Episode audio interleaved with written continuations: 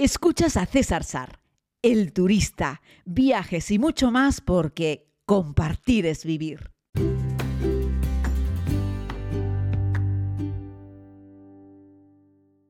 Muy buenos días a todos y a todas, querida comunidad. Bienvenidos a este podcast. Ayer no les entregué el capítulo diario, la verdad, se me fue el santo al cielo, tengo que reconocerlo.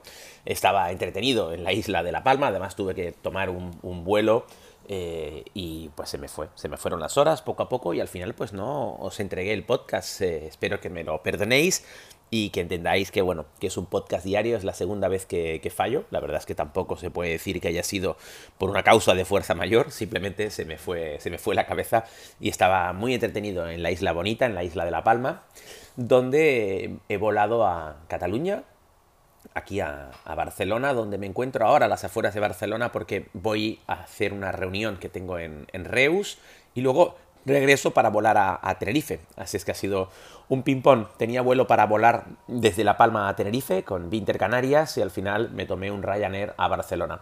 Deciros que lo compartí ayer en mi Instagram y en mi Facebook. Eh, que he volado a Barcelona por 1,75€ y además hice una captura de pantalla del comprobante de pago eh, de Ryanair en mi propio email para que veáis que, es así, que no tenéis por qué dudar de mí, pero bueno, me gusta dejar constancia cuando cuento algo de estas características y eso me ha llevado a pensar que un día podríamos hacer un podcast hablando exclusivamente de Ryanair y podríamos hacer un podcast hablando exclusivamente sobre los viajes eh, low cost, las aerolíneas low cost.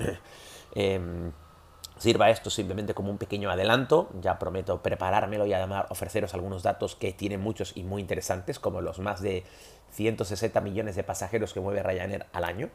Y ayer cuando publicaba esta foto en Facebook y, preguntaba, bueno, dime lo primero que te venga a la mente, ¿no? Pues la gente me decía de todo. Algunos eh, se peleaban con, Ryanair incluso. Yo creo que la mayoría de la gente que se pelea con Ryanair es porque no les conoce, no los vuela fundamentalmente. Y han llegado para democratizar la aviación en, Europa a unos precios escandalosos. Que yo haya volado ayer Santa Cruz de la Palma, Barcelona, por 1,75€ no quiere decir que Ryanair vuele por 1,75€ esa línea, esa ruta. Quiere decir que yo conseguí ese precio, ¿vale? Es cierto que había billetes a ese precio varias semanas. Porque si les confieso una cosa, les diré que cuando hice la compra del billete me equivoqué y en vez de comprarlo para ayer martes, lo compré para el martes de la próxima semana. Y también me costó 1,75€. Y una vez que había pagado me di cuenta del error. Claro, tienes como un tiempo de gracia en el cual puedes llamar, que no cambiarlo online, pero sí llamar para que te cambien el nombre del billete, eh, perdón, la fecha del billete si eres el mismo que lo ha comprado porque has cometido un error en la fecha, ¿no? Y te aplicaría la nueva tarifa, claro. Eh, pero miren, la llamada Ryanair es un más 44, es una llamada internacional y yo me va a costar más la llamada que el cambio de billete, o sea, simplemente comprar otro billete. Así es que entré de nuevo y compré otro billete, eso sí, para el martes correcto, para ayer, y de nuevo me costó 1,75€. Así es que 1,75€ tirado, es decir, tengo un billete para la próxima semana La Palma, eh, Barcelona por 1,75, que no voy a volar eh, y que no puedo hacer nada con ello. Está mi nombre, no, lo puedo cambiar de nombre, no lo puedo, por supuesto, no lo puedo vender, porque, en fin, no puedes hacer nada con eso, ni recuperar el dinero. Eh, y el vuelo de ayer que volé a 1,75€. O sea, que me compré dos billetes. Cometí un error. No sé si les ha pasado alguna vez, que te equivocas poniendo las fechas y la fastidias. Así que con eso hay que tener cuidado, sobre todo en según qué aerolíneas, porque luego subsanar ese error te puede costar tiempo y dinero. Eh, y en algunas ocasiones casi imposible conseguirlo, ¿vale? Según qué aerolínea y según a través de dónde lo hayas hecho, porque si encima has cometido el error de comprar para otra fecha y ni siquiera se lo has comprado a la aerolínea, sino de nuevo se lo has comprado a, yo qué sé, a, Go o a uno de estos, que son un desastre, sabéis que no lo recomiendo, eh, pues te va a costar un riñón y días y no sé, conseguir que te lo cambien, ¿no? Entonces, bueno, dicho esto, por cierto, me notáis la voz un poco mal porque estoy resfriado y sigo grabando con los auriculares. No me he llevado el micrófono de nuevo, así es que tengo esta limitación. Eh, perdón.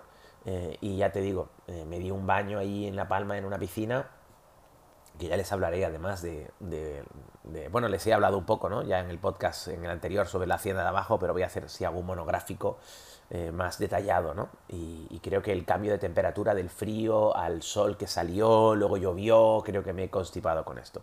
El caso, ¿cómo es posible que yo vuele por 1,75€? César, ¿cómo lo haces? ¿Dónde consigues esa oferta? Me pregunta la gente.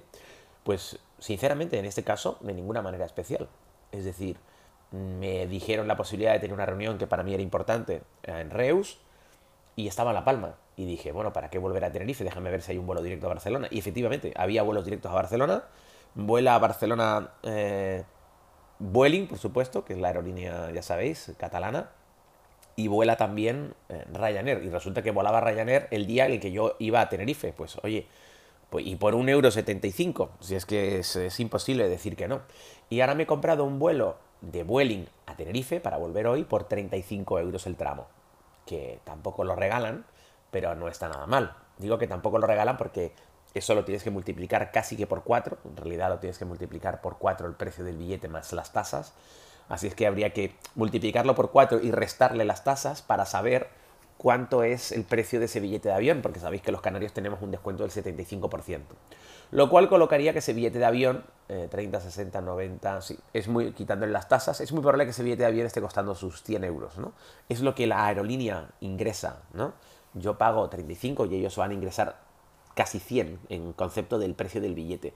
Con lo cual te colocaría un ida y vuelta en 200 euros si consiguiese la misma tarifa en los dos tramos y sin el descuento residente lo cual no me parece ninguna oferta. Lo que pasa es que los canarios siempre vemos el precio final, pero eso lo tienes que multiplicar por 4 y restarle las tasas para saber cuánto gana la aerolínea realmente. Por eso siempre digo que las aerolíneas ganan mucha pasta con el descuento residente, porque lo que hacen sencillamente es subir los precios, porque saben que los canarios eh, vamos a mirar el precio final, al fin y al cabo es lo que va a salir de tu cuenta corriente y es lo que nos interesa.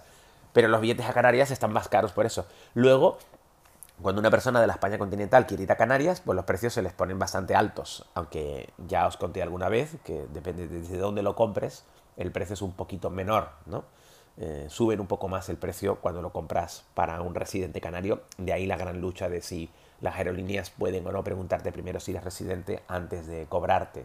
Me gusta mucho el método Ryanair, que eso te lo pone al final. Al final es cuando ya le dices que eres residente, te aplica el descuento y pagas. Eso me parece lo, lo más honesto, ¿no? Pero bueno, no, no quiero que este podcast sea una polémica sobre eso. Eh, ya veis que estoy hablando de esos euros 75 y os decía que no es que la aerolínea venda todos los billetes a un euro 75. Yo creo que son precios enganche. Es decir, cada usuario que compra un billete a un euro 75, en realidad el vuelo costaba 6 euros 20. la diferencia viene por el descuento residente, por eso me ha costado escandalosamente poco, ¿no? Pero en cualquier caso, ese billete de avión, ya sea con la tarifa completa de 6 y pico, es menos que las tasas de aeropuerto, eh, porque hay que pagar tasas de aeropuerto en La Palma y tasas de aeropuerto en Barcelona.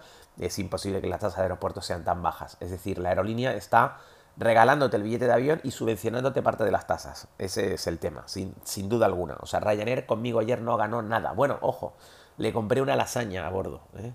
que no están tan buenas como las lasañas de Vueling, pero la lasaña de Ryanair se deja comer, ¿vale? Les compré una lasaña que me costó 6,50 euros. Así es que me costó más el plato de lasaña que el billete de avión. Y ya costaba más la lasaña que el billete de avión completo sin el descuento residente que ellos vendían, ¿no? Así es que son precios, precios enganche. Cada vez que un usuario compra un billete escandalosamente barato, lo que hace es contarlo a todo el mundo. Entonces, esta gente, en vez de invertir un montón de pasta en otros tipos de publicidad, invierte mucha pasta en eso. Es decir, en sacar billetes escandalosamente baratos para que la gente diga, mira, mira, Ryanair tiene vuelos, yo qué sé, a Londres por 25 euros, ¿no? Entonces tú entras a buscar y encuentras el de 25 o no, porque no encuentras el de 25, pero encuentras uno por 50 en tu fecha, porque en tu fecha no hay de 25, hay de 50, y tú dices, bueno, 50 no es mucho para ir a Londres. Hombre, es el doble que la oferta, cuidado, estás comprando un billete al doble de precio que la oferta que eran 25, pero sigue siendo barato para ti y por lo tanto lo compras, ¿no? Y posiblemente en ese avión había, no sé, 5 plazas a 25 y el resto valen a 50 o más. Eh, porque todos hemos visto billetes de avión de Ryanair a 200 y pico, 300 y pico, mm, pero muchas veces para rutas en las que la gente tiene la necesidad de a última hora volar, sí o sí, y tú dices, wow, pero es que no, es que tengo que estar en ese lugar a esa fecha y solo tengo un vuelo que me conecta de Ryanair. Y siendo Ryanair y me cuesta 190 euros, qué caro. Pensaba que Ryanair era más barato. No, tú tienes la necesidad, ya hemos hablado de esto, ese vuelo ya está lleno, ya está amortizado, y a partir de ahí lo que hacen es sacarle mucha pasta, y se la sacan, y tú se la pagas. Eh, pero por cada cliente que paga muy poco hay un impacto publicitario, la gente lo cuenta en sus redes, Facebook, Instagram, a sus amigos, a su gente cercana, a su tal, ¿no?